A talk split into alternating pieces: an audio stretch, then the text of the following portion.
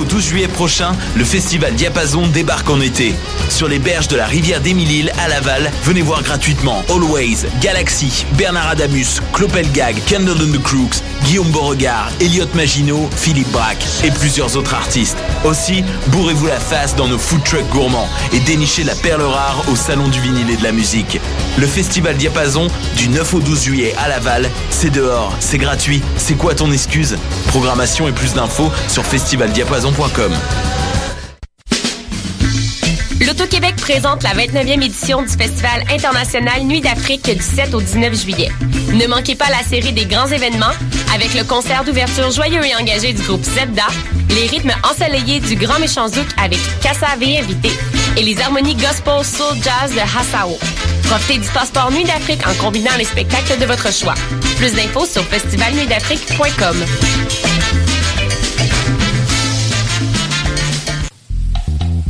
tous vos événements, que ce soit un gala, un défilé de mode, un lancement ou un party privé, pensez à louer vos équipements audiovisuels chez le groupe Spectre Sonore. Nous avons également une salle de montre ouverte au public. Venez nous visiter 3400 boulevard Loche Saint-Hubert, suite 10. Pour plus d'informations sur tous les équipements disponibles, rendez-vous au www.spectresonore.com. Cet été, le Saint-Laurent vibrera au rythme du festival Meg Montréal. Du boulevard jusqu'au fleuve à bord de son fameux Meg Boat. Darius, Doldrums, Fakir, I Classify, Devlux, Dear Criminals, Mead, Funkinson, Das Mortal et bien d'autres. Du 23 juillet au 2 août, c'est toute une jungle musicale qui vous attend en pleine brousse montréalaise. Ne la manquez pas. Plus d'infos sur megmontréal.com.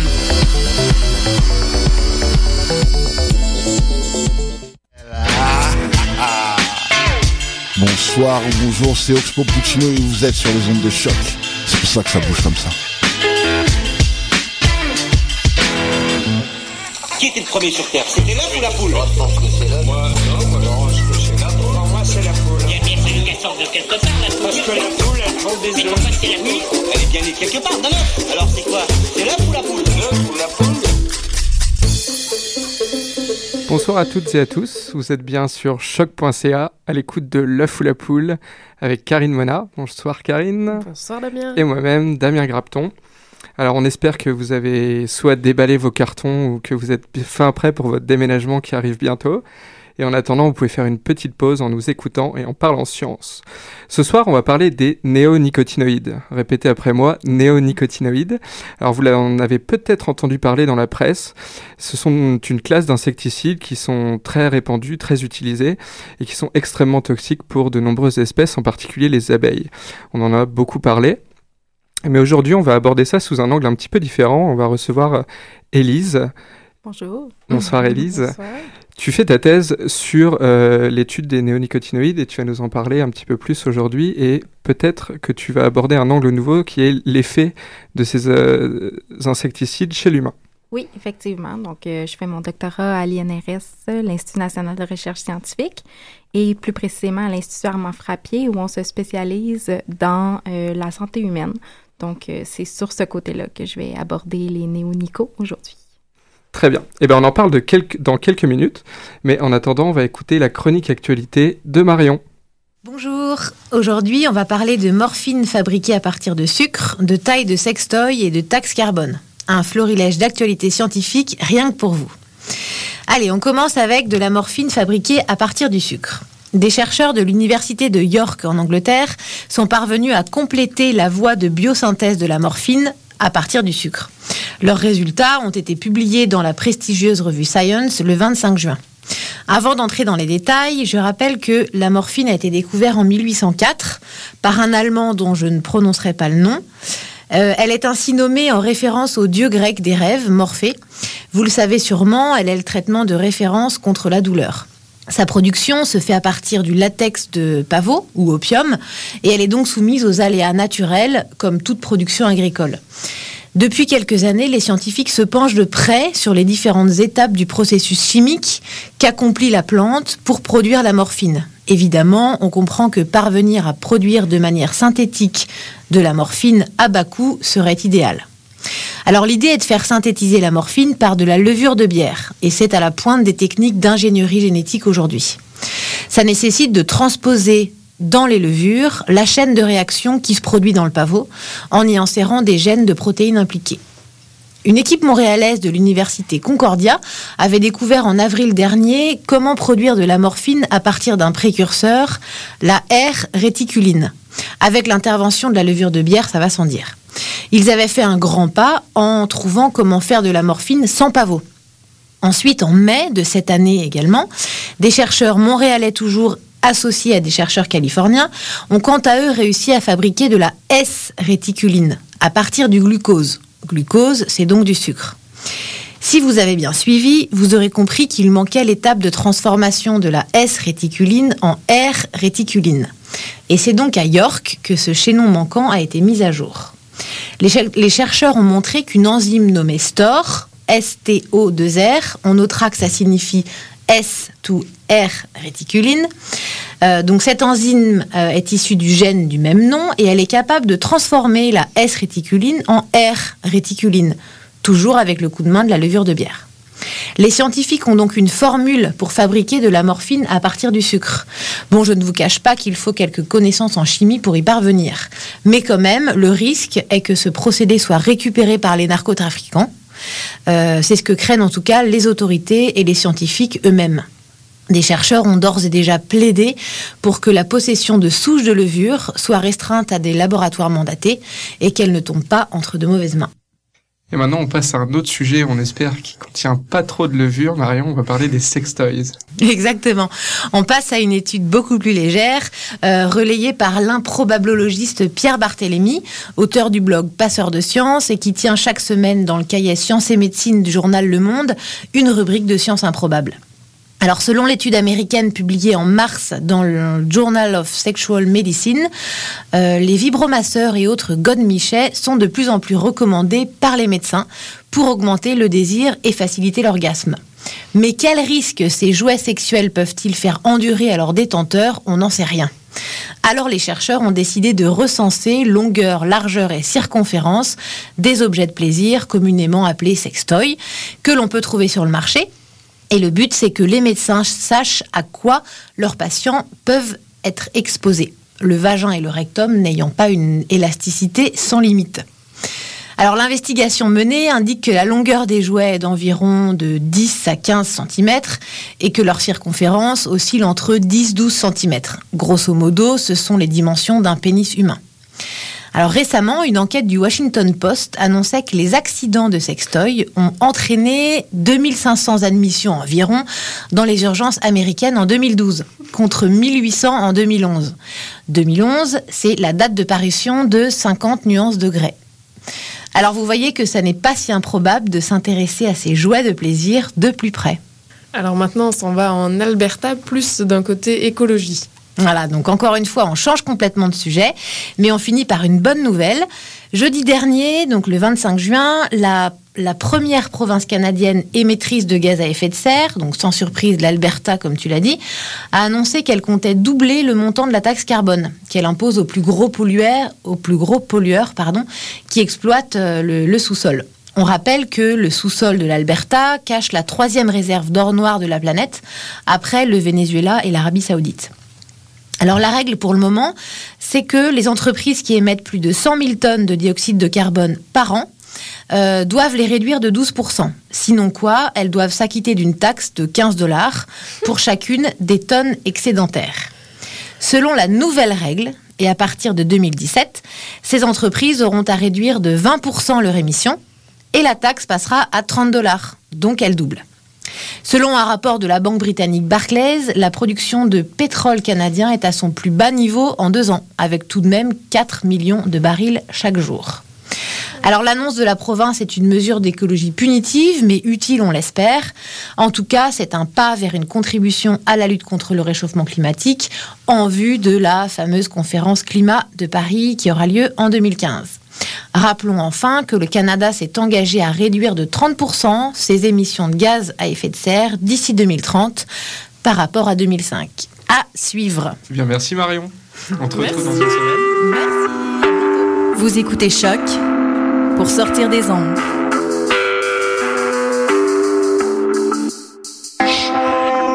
Podcast, musique, découverte.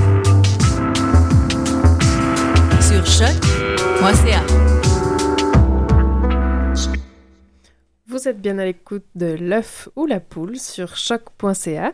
C'est Karine qui vous parle et donc c'est parti pour le sujet d'aujourd'hui avec euh, Damien comme animateur et comme on l'a dit, Élise, notre chère invitée de ce soir. Alors on commence tout simplement sur euh, le pourquoi de cette entrevue ce soir avec une actualité grâce à la ville de Montréal en lien avec euh, les néonicotinoïdes. On te laisse nous en dire plus sur le résultat du conseil municipal du 25 mai dernier. Oui, donc euh, le 25 mai dernier, la ville de Montréal a voté pour euh, l'interdiction de l'utilisation des néonicotinoïdes sur son territoire. Et euh, donc c'est une mesure un peu plus symbolique parce que les néonicotinoïdes sont quand même peu utilisés en région urbaine. Je vais pouvoir y revenir tout à l'heure. Mais en fait, c'est un peu ce qui a teinté le choix, là, je crois, du sujet d'aujourd'hui avec, avec cette actualité. Et alors, les néonicotinoïdes ou néoniques, on va dire ça, ce sera plus simple pour nous euh, ce soir. Qu'est-ce que c'est en fait? En fait, c'est des insecticides euh, qui sont utilisés de façon massive euh, à travers le monde et surtout dans les grandes cultures, donc ce qu'on appelle les monocultures, de maïs spécialement et de soya aussi. Donc, pour vous donner un ordre d'idée, au Québec, c'est à peu près 500 000 hectares de cultures qui contiennent des néonicotinoïdes, donc sont traités avec ces insecticides-là. Euh, le but de ces insecticides-là, c'est de tuer des insectes ravageurs de ces cultures-là. Donc, c'est pour assurer une bonne production de maïs et de soya. Euh, la particularité des néonicotinoïdes, c'est qu'ils sont utilisés en enrobage de semences. Donc, quand on pense à des pesticides, on, a l'image de la personne habillée en espèce d'habit euh, de protection qui épand des pesticides ou un avion qui passe à très basse altitude puis qui épand des pesticides. Là, ici, euh, c'est une toute autre façon de procéder. En fait, les graines sont, euh, sont collées avec un mélange euh, qui contient l'insecticide et aussi d'autres facteurs pour aider à la croissance. Et donc, les, les graines sont déjà toutes prêtes à l'emploi. On les, on les sème dans les champs, puis lorsqu'elles vont germer, l'insecticide qui est collé sur la graine va donc être absorbé par la plante et va se retrouver dans toutes ses parties. Donc, dans la tige, les feuilles, les fruits, euh, les, fleurs, le pollen, etc. C'est ce qu'on appelle un insecticide systémique, en fait. Donc, les, les néonicotinoïdes sont de ce type-là. Et euh, comme je le disais, ils ont comme objectif de, de détruire les insectes ravageurs. Et comment est-ce qu'ils font ça? Bien, ils vont s'attaquer à leur système nerveux. Euh, plus précisément, ils vont cibler les récepteurs nicotiniques de l'acétylcholine. Donc, qu'est-ce que c'est l'acétylcholine? c'est une petite molécule, c'est un neurotransmetteur, en fait, qui agit un peu comme un messager chimique. Donc, euh, normalement, l'acétylcholine va aller se fixer à son récepteur euh, dans une neurone, par exemple, puis elle va induire un influx nerveux et ça va pouvoir permettre la contraction d'un muscle. Euh, quand l'insecte va être exposé aux néonicotinoïdes, ben, celui-ci va prendre la place de l'acétylcholine, puis il va se fixer lui aussi au récepteur et ça va perturber l'influx nerveux de façon constante et l'insecte va finir par, par mourir comme ça. Et alors, ces euh, néonicotinoïdes, on les associe souvent aux abeilles. Euh, d'ailleurs, il y a une actualité euh, récente à ce propos, parce qu'il y a deux articles qui sont sortis dans la revue. Nature. on avait un petit son pour les abeilles qu'on avait oublié, mais euh, elles, se sont rappelés à nous. Alors en fait, y a, oui, il y a deux articles qui sont parus dans la revue Nature euh, récemment, en mai 2015 en fait, et euh, il y en a même un d'eux qui nous dit que les abeilles ont tendance à devenir accros aux néonicotinoïdes, et on reconnaît nicotine dans néonicotinoïdes, donc on n'est pas, on n'est pas vraiment surpris de ça. Elles réagissent un peu comme l'humain et à retourner plus fréquemment vers les parcelles euh, qui sont traitées aux néonicotinoïdes. Mais euh, ça a des effets ravageurs, les néonicotinoïdes, sur les abeilles. Est-ce que tu peux nous en dire un petit peu plus là-dessus? Euh, oui, oui, en fait, les abeilles, c'est vraiment des victimes collatérales de l'utilisation des néonicotinoïdes. Donc, il faut bien comprendre que ces, ces insecticides-là n'ont pas été mis sur le marché dans le but de détruire les populations de pollinisateurs. C'est vraiment ciblé sur les insectes ravageurs. Euh, malheureusement, euh, l'environnement étant ce qu'il est, euh, toutes ces petites bêtes-là partagent le même espace et les abeilles, comme les autres pollinisateurs, un peu comme euh, les papillons par exemple ou les abeilles sauvages, vont se retrouver à être exposées euh, aux néonicotinoïdes aussi. Dans le cas des abeilles, il y a ce qu'on appelle le phénomène d'effondrement des colonies d'abeilles. Donc, c'est en fait ce qu'on observe et ce qui a guidé plusieurs législations dernièrement, c'est qu'il y a la plupart des colonies d'abeilles, en fait, vont, vont mourir après la saison. Euh, les apiculteurs vont avoir des pertes au-dessus de 30 de leur, de leur colonie. Des fois, ça peut même atteindre 70% dans certaines années. Et au début, on s'expliquait mal, en fait, ce phénomène-là. Et ce qu'on se rend compte, c'est que c'est une combinaison de plusieurs facteurs. Donc, par exemple, on a découvert qu'il y avait euh, un parasite qui était présent chez les abeilles domestiques qui s'appelle le varroa, qui effectivement causait de la mortalité.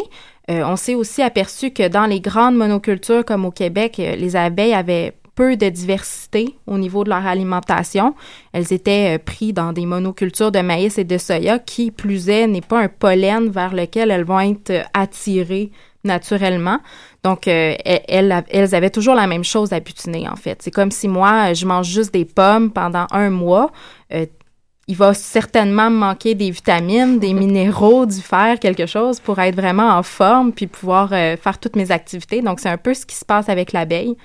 Tous ces facteurs-là la rendaient plus vulnérable, euh, avait une santé générale moins bonne. Et puis là arrivent les néonicotinoïdes en plus de tout ça.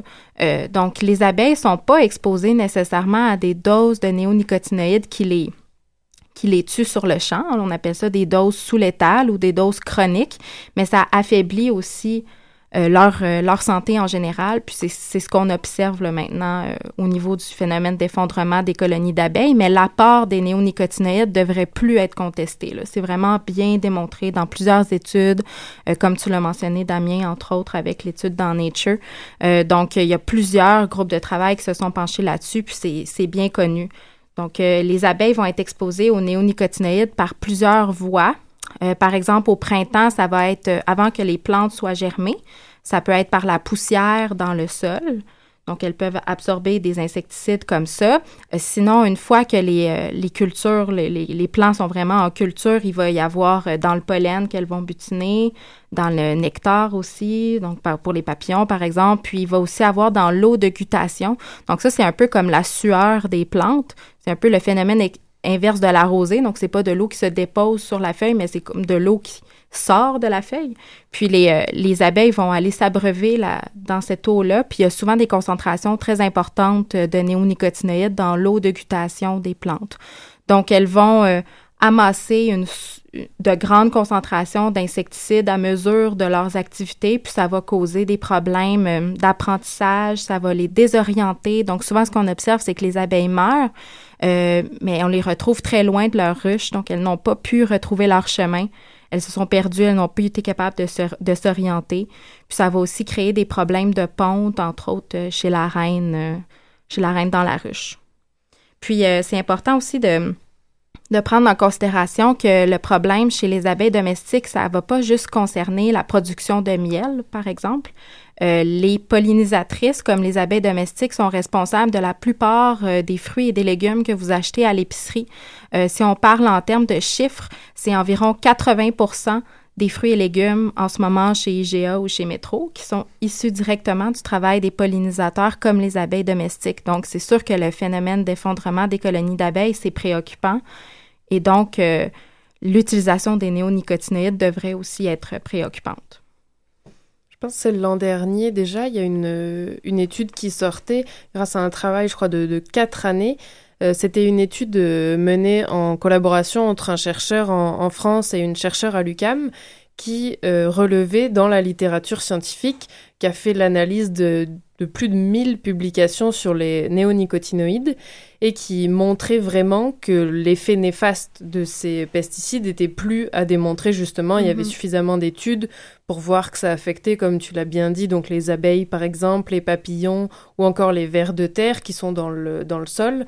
Or, les vers de terre, ils servent aussi, enfin, ils ont leur rôle aussi comme décomposeurs ou puis ils aèrent le sol en faisant en faisant tout leur petit labyrinthe sous terre. Les oiseaux aussi sont affectés. Euh, et donc de plus en plus, on le voit, euh, les mammifères et potentiellement les humains, on va en parler. Mais clairement, ce que cette étude montrait, c'est qu'il était temps de légiférer, euh, comme on l'a eu fait dans les années 70, après quelques années d'utilisation de certains pesticides. C'est là seulement où on voit les effets. Donc en termes de législation, donc on l'a dit pour Montréal, on, on en est où là maintenant?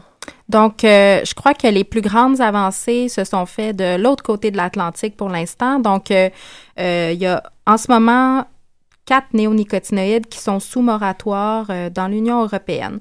c'est un moratoire partiel, c'est-à-dire que leur utilisation n'est pas permise pour l'instant. Et le moratoire se termine imminemment, donc il va y avoir une décision qui devra être prise par l'Union européenne sur l'avenir de ces quatre néonicotinoïdes-là. Euh, mais c'était pour permettre euh, aux chercheurs d'avoir plus de données, justement pour prendre une décision bien éclairée sur l'utilisation, à tout le moins diminuer l'utilisation de ces pesticides-là. Euh, maintenant, en France également, il y a, il y a les députés qui ont voté pour, en fait, l'arrêt complet de l'utilisation de toute la famille des néonicotinoïdes. Donc, euh, ces insecticides-là, il y en a plusieurs, euh, plusieurs formulations euh, commerciales qui sont qui ont toutes leurs propriétés spécifiques. Donc, on, peut cibler une législation pour un insecticide en particulier, mais en France, vraiment, le vote euh, a concerné l'ensemble des néonicotinoïdes. Donc, ça a été voté à l'Assemblée. Euh, maintenant, ça va être de voir si ça va euh, être accepté au Sénat et ensuite si ça va vraiment se traduire par une législation. Mais il y a ça qui a été mis de l'avant. au Canada, il y a nos voisins, les Ontariens, qui ont pris une grande décision ce mois-ci, en juin. Donc, ils ont voté pour une diminution de 80 de l'utilisation des néonicotinoïdes dans leur grande culture de maïs et de soya. Donc, c'est les cultures qui ont le plus d'apport en termes de néonicotinoïdes. Donc, c'était tout à fait euh, approprié comme euh, législation. Et euh, je crois qu'ils auront jusqu'en 2017 pour trouver des alternatives à ça pour atteindre leur objectif. Donc, au Canada, on en est là. Puis, comme on l'a mentionné en début d'émission avec la ville de Montréal, qui a aussi interdit l'utilisation sur son territoire. c'est plutôt symbolique, mais on espère que ça va faire pression au niveau du gouvernement provincial québécois qui a aussi reçu une pétition de plus de 30 000 signataires pour euh, interdire l'utilisation des néonicotinoïdes. Donc, on, on, verra ce que ça va donner, euh, peut-être des promesses électorales, on ne sait pas. C'est ça, dans, dans, le compte-rendu du conseil municipal, là, en préparant l'émission, c'était assez drôle. Euh, d'ailleurs, vous pouvez le consulter. Hein. J'imagine que tous les comptes rendus de conseil municipal sont disponibles. Et clairement, les deux euh, mesures, donc ça a été en effet l'interdiction et en deuxième point, de faire pression auprès du gouvernement du Québec. Et je vous laisse le consulter, ça parlait aussi de planche à roulettes, mais bref, c'est pas le thème de ce soir. Donc, euh, on, on remercie quand même la ville de Montréal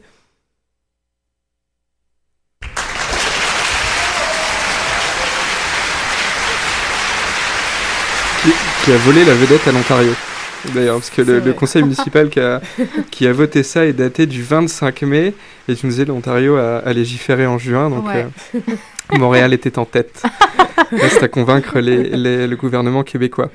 Et alors, euh, euh, justement, ces néonicotinoïdes qui ont un effet euh, ravageur sur les, sur les abeilles et sur tous les autres insectes et animaux qui sont proches de ces cultures traitées aux néonicotinoïdes, ils n'ont pas seulement un effet sur, les, sur les animaux, ils ont un effet peut-être sur, sur l'humain. Hein. Si, si on veut convaincre le, le, gouvernement québécois, on va, on va continuer d'enfoncer le clou et tu vas nous dire que on croyait les néonicotinoïdes sécuritaires pour l'humain et en fait, il semblerait que ce soit pas vraiment le cas. Euh, effectivement, euh, il y a certaines euh, études récentes qui nous démontrent un peu le contraire. Donc, encore une fois, de l'autre côté de l'Atlantique, en 2013, il y a l'Autorité européenne de sécurité des aliments, qui est un peu le pendant de la FDA aux États-Unis, qui a abaissé les niveaux d'exposition maximale acceptables pour deux néonicotinoïdes parce qu'ils avaient été démontrés pour causer des des problèmes au niveau du développement du système nerveux chez l'humain.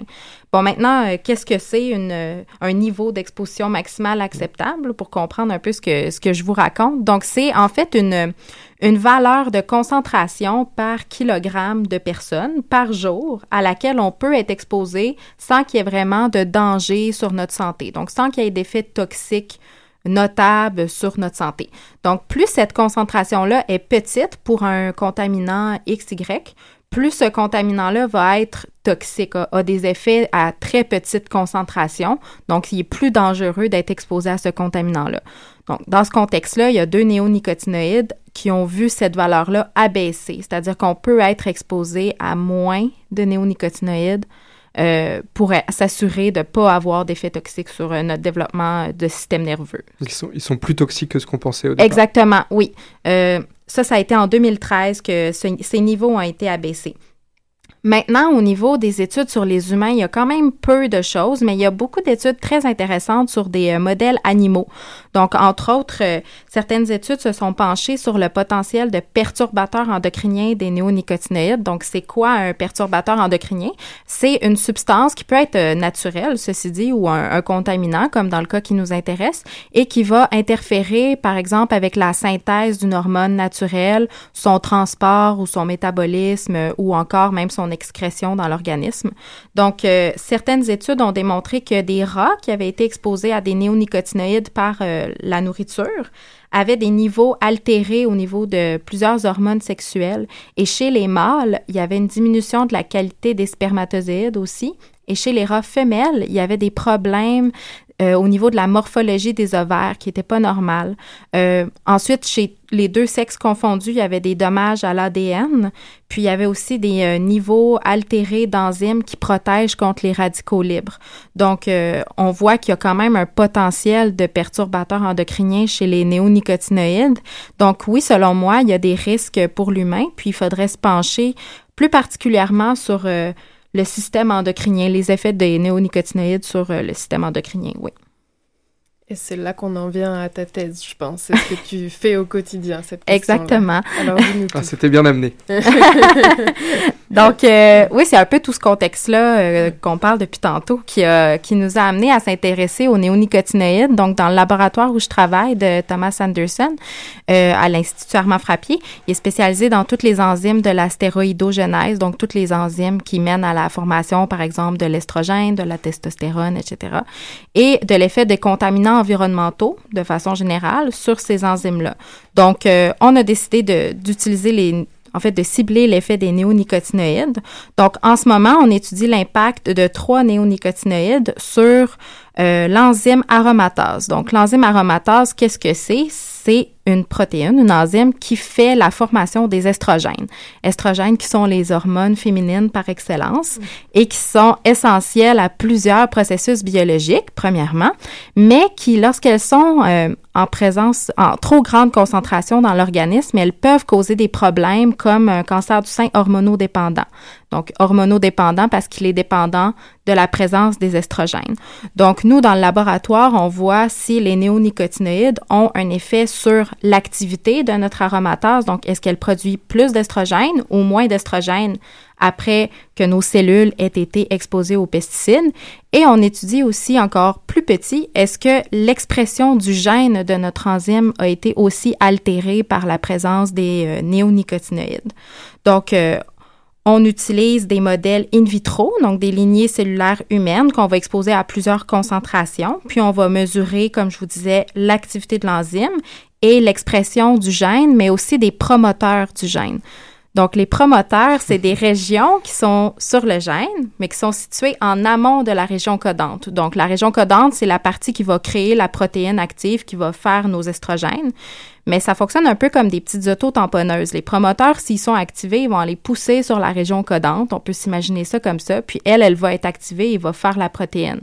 Puis ce qui est génial avec l'aromatase, c'est qu'il y a plusieurs promoteurs. Il y en a une dizaine environ, mais ils sont exprimés de façon tissu spécifique. Donc, si par exemple l'aromatase dans les ovaires, elle va être dirigée par un promoteur, puis dans le foie, par exemple, ce ne sera pas le même promoteur ou dans le tissu adipeux, ce ne sera pas le même promoteur non plus. Donc, on peut aller étudier chaque promoteur individuellement, son expression, pour vraiment cibler des caractéristiques physiologiques qui nous intéressent. Donc, dans le cas du cancer du sein, ce qui est intéressant, c'est que normalement, dans le tissu mammaire, il y a un seul promoteur qui est activé, mais dans le cas de cancer du sein, il y en a trois ou il y en a quatre. Qui sont normalement inactifs, mais qui là sont très activés, ce qui fait qu'il y a beaucoup d'aromatase, donc beaucoup d'estrogène. Et nous, on peut aller voir l'effet des néonicotinoïdes sur ces promoteurs-là particulièrement. Et puis, s'il y a beaucoup d'estrogène de produite dans le cas d'un cancer du sein, c'est un peu comme l'essence euh, du moteur. Donc, les estrogènes sont un peu l'essence de la tumeur. Donc, euh, lorsqu'elle est exposée à beaucoup d'estrogènes, les cellules cancéreuses vont se multiplier plus rapidement. Puis euh, la maladie comme ça va, progresser plus rapidement. Donc c'est un peu ça qu'on étudie. Euh, on a soumis un premier article concernant ces résultats-là. Puis ce qu'on a vu, c'est qu'effectivement, il y a deux néonicotinoïdes qui sont qui ont des effets sur l'expression des promoteurs de l'aromatase. Donc, euh, les promoteurs sont activés par la présence des néonicotinoïdes. Et aussi, l'activité de l'enzyme est activée par, est, est induite par la présence des néonicotinoïdes. C'est-à-dire que les, les, néonicotinoïdes pourraient euh, influer sur le développement euh, d'un cancer du sein chez, chez la femme. Euh, oui. Et que leur présence après continue, par exemple dans l'alimentation ou dans le cas des gens qui vivent en milieu ruraux, pourrait maintenir ce cancer malgré les traitements et le rendre plus agressif et plus persistant. Euh, ça peut être une possibilité. C'est sûr que notre étude est in vitro, donc sur des cellules humaines. C'est loin d'être d'être un organisme complet, d'être un humain complet avec toutes les subtilités puis tous les mécanismes que ça implique. Mais en fait, ce qu'on voit, c'est que ça peut être un facteur de risque de plus pour le développement de la maladie. Euh, les estrogènes synthétiques, il y en a partout dans le dans l'environnement. Euh, par exemple, le biphénol A, c'en est un bon exemple. Donc, il y a toutes sortes de contaminants qui ont des propriétés estrogéniques. Ben, il semble que les néonicotinoïdes pourraient être un de ces nombreux contaminants-là auxquels on est exposé. Et donc, par le, le mode de vie de la femme, par exemple, si elle habite en milieu agricole ou si elle travaille dans l'industrie chimique, puis qu'elle est exposée par son travail aux néonicotinoïdes, euh, elle va être exposée à un risque de plus, disons, de, de, de développer ce type de maladie-là. Oui, effectivement.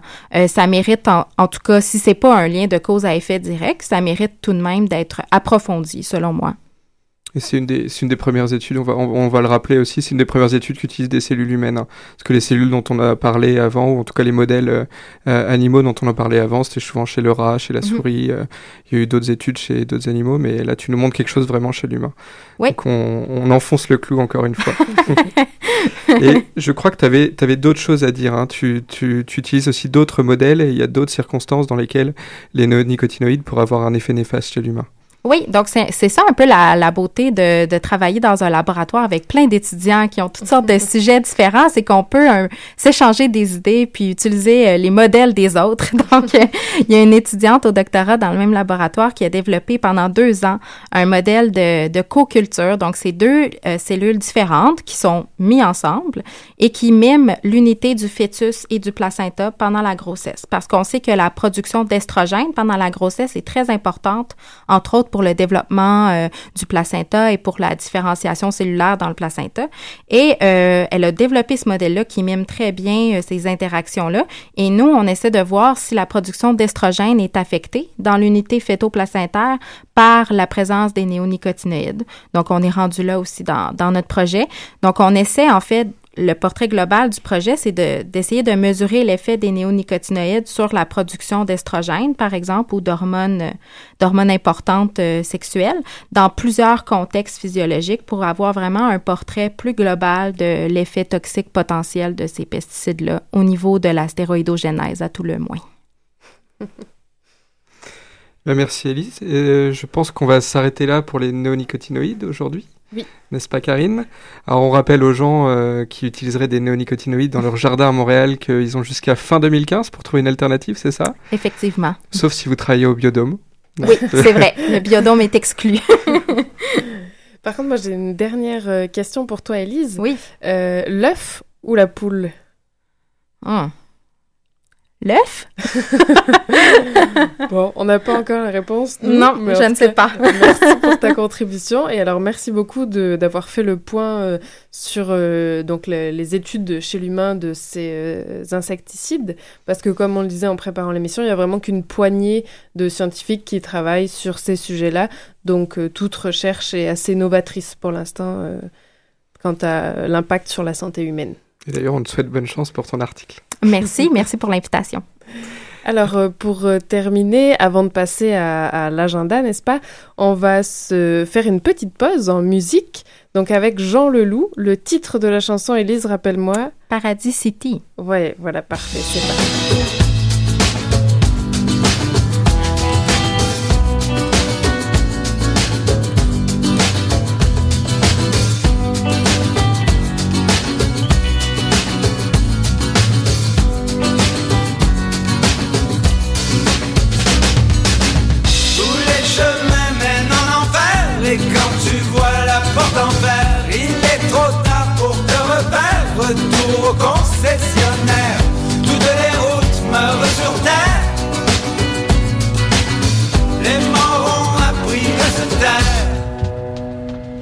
Et je cry, je cry, baby who? À Paradis City, à Paradis City. Et je cry, je cry, baby who? À Paradis City, à Paradis City. Tous les chemins mènent en enfer Et rien de rien ne t'appartient recommence Tendrez la nuit, les illusions qui meurent Les idées de bonheur, je suis un voleur. D'éternité, dans un monde blessé. Et je cry, je cry, baby who? À Paradis City, à Paradis City Et je cry,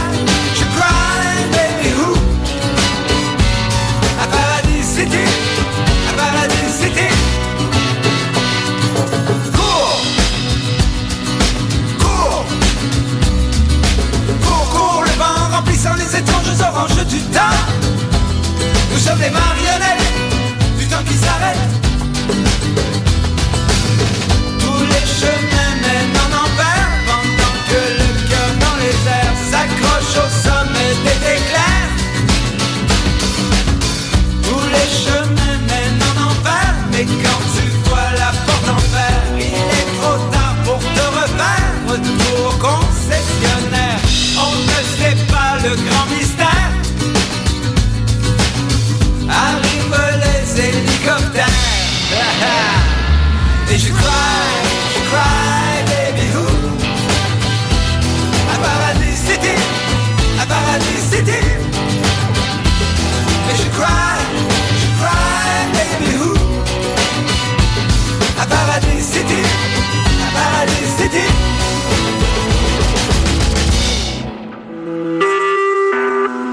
Vous écoutez Choc pour sortir des ondes.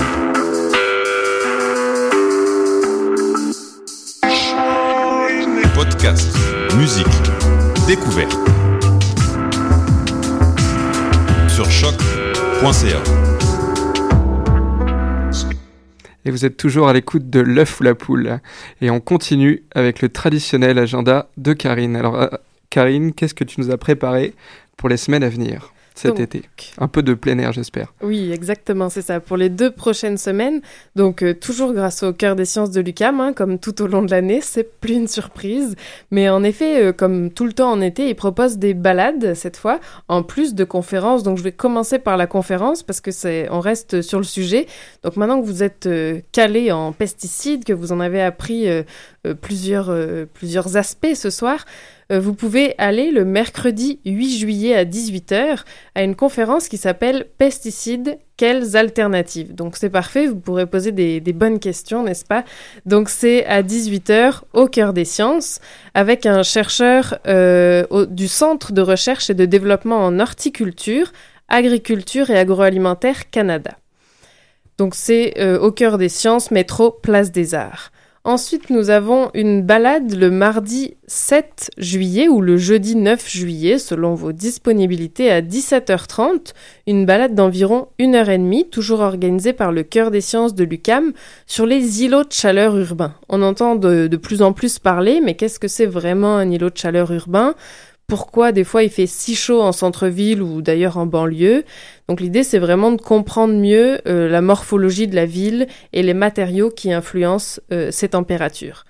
Donc en fonction du jour, vous allez avoir différents guides euh, étudiants à la maîtrise en géographie à l'UCAM pour tous les deux. Donc c'est une balade payante, vous pouvez vous inscrire sur le site du Cœur des Sciences, donc pour les mardis et jeudis 7 et 9 juillet. Et je finis par un- une journée, cette fois toute la journée, le samedi 11 juillet. Euh, ça s'appelle Fleur des champs. Donc c'est à la fois une balade, mais aussi une observation en laboratoire l'après-midi sur le campus des sciences de l'UCAM. Donc vous aurez la, la chance de, de visiter le campus des sciences et d'être dans un laboratoire.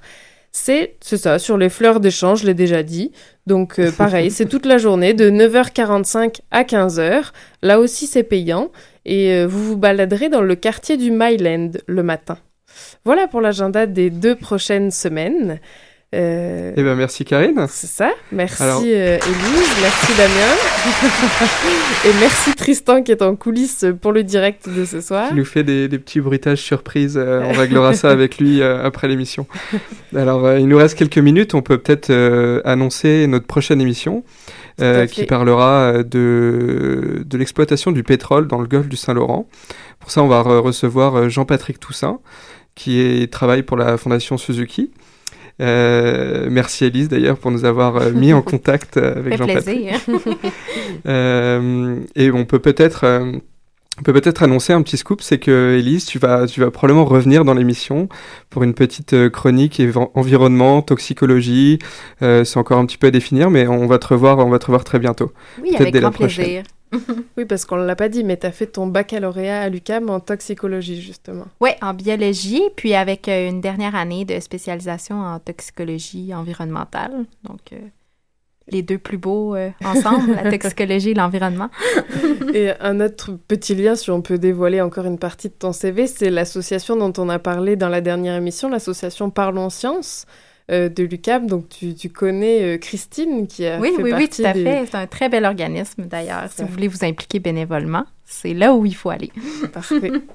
Bon, mais en tout cas, on se revoit bientôt. On va se quitter de nouveau avec euh, Jean Leloup, je pense, et on lui laisse quelques minutes pour euh, clore notre émission. Euh, à bientôt, Élise. Merci beaucoup encore une fois pour, pour cette émission. À bientôt. Merci encore. Et on se retrouve dans deux semaines pour la prochaine émission de Le Fou la Poule. En attendant, comme d'habitude, vous pouvez nous retrouver sur notre page Facebook ou euh, sur Twitter. On va évidemment poster quelques articles en lien avec le sujet du jour, les néonicotinoïdes, et euh, avec le pro- en lien avec le prochain sujet, et toujours en lien avec la science. Bonne soirée à tous et à Bonne bientôt. soirée à toutes. Qui était le premier sur Terre? C'était l'œuf ou la poule Moi, non, moi, non, je sorte de quelque part, la Parce poule. que la poule, elle prend des Mais œufs. pourquoi c'est la poule? Elle est bien née quelque part, dans l'œuf. Alors c'est quoi? C'est l'œuf ou la poule? L'œuf ou la poule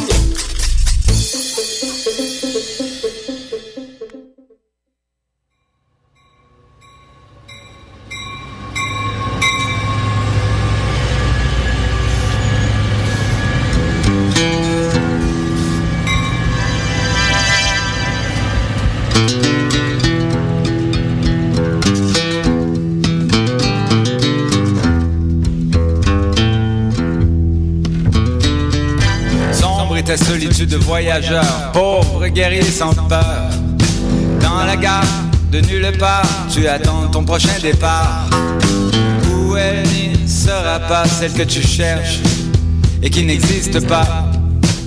Et qui n'existe pas. Nous étions heureux,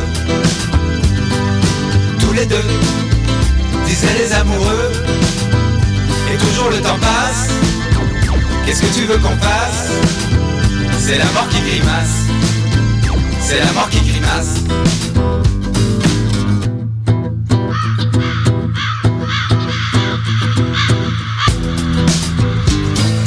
Sombre est ta solitude de voyageur, pauvre guerrier sans peur. Travers la vitre embuée, tu vois le paysage qui défile. Les poteaux de téléphone et les fils, et enfin les champs de blé qui te prennent à rêver, qui te prennent à rêver. Te rappelles-tu la table en fleurs, ta mère et tes sœurs, ton père et son déshonneur? Sombre est ta solitude de voyageur, comme tu pleures pauvre déserteur, et soudain tu sens la douleur, et soudain tu sens ton cœur.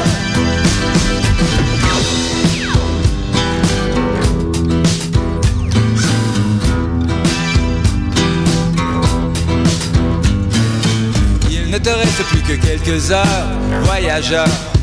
Bientôt tu meurs, bientôt, tu meurs. Après-demain comme avant-hier, tout retourne à la poussière. Ne subsiste que le destin de tes passages dans les trains. De ton visage et du sien, de tes pas sur les chemins. Dors tranquille, ce n'est rien, juste un voyage, juste un peu plus loin. Nous étions heureux, tous les deux, disaient les amoureux, et toujours les face. Qu'est-ce que tu veux qu'on fasse? Tu vois la mort en face Vie ta grimace Et toujours le temps quoi quoi Corbeau qui passe dans les ciels de moi Où sont les hirondelles. Tu vois la mort quoi quoi Corbeau qui passe dans les ciels de moi Où sont les hirondelles. Nous étions quoi Corbeau qui passe dans les ciels de moi Où sont les hirondelles. Quoi quoi Corbeau qui passe dans les ciels de moi Où sont les hirondelles. Nous 12 juillet prochain, le festival Diapason débarque en été. Sur les berges de la rivière d'Émile à Laval, venez voir gratuitement Always, Galaxy, Bernard Adamus, Clopelgag,